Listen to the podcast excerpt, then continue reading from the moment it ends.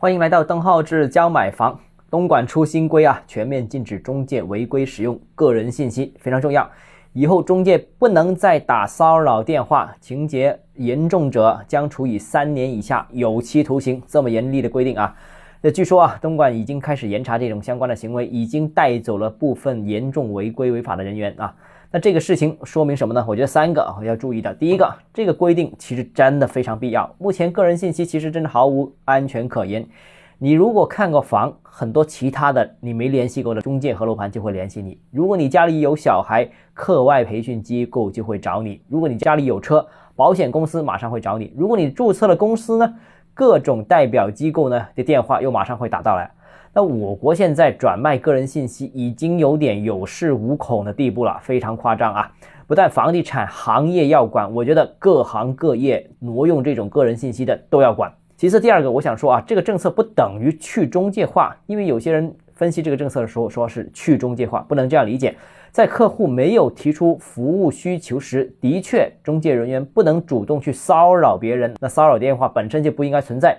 只不过呢，太多中介采取这种办法，所以使得这种办法成为了中介的一种生存的必要的工具。那如果谁不用，谁就落后了。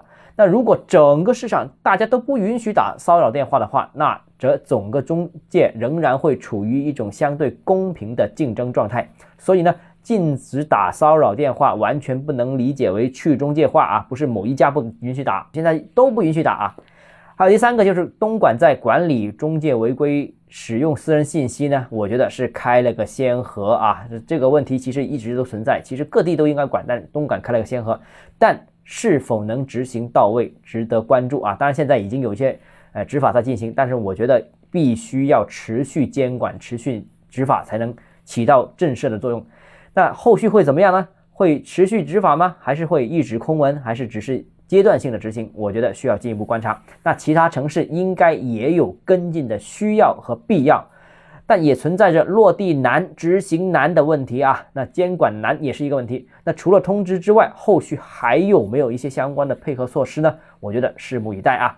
希望全国各地都能像东莞一样，陆续跟进这个违规使用个人信息的问题。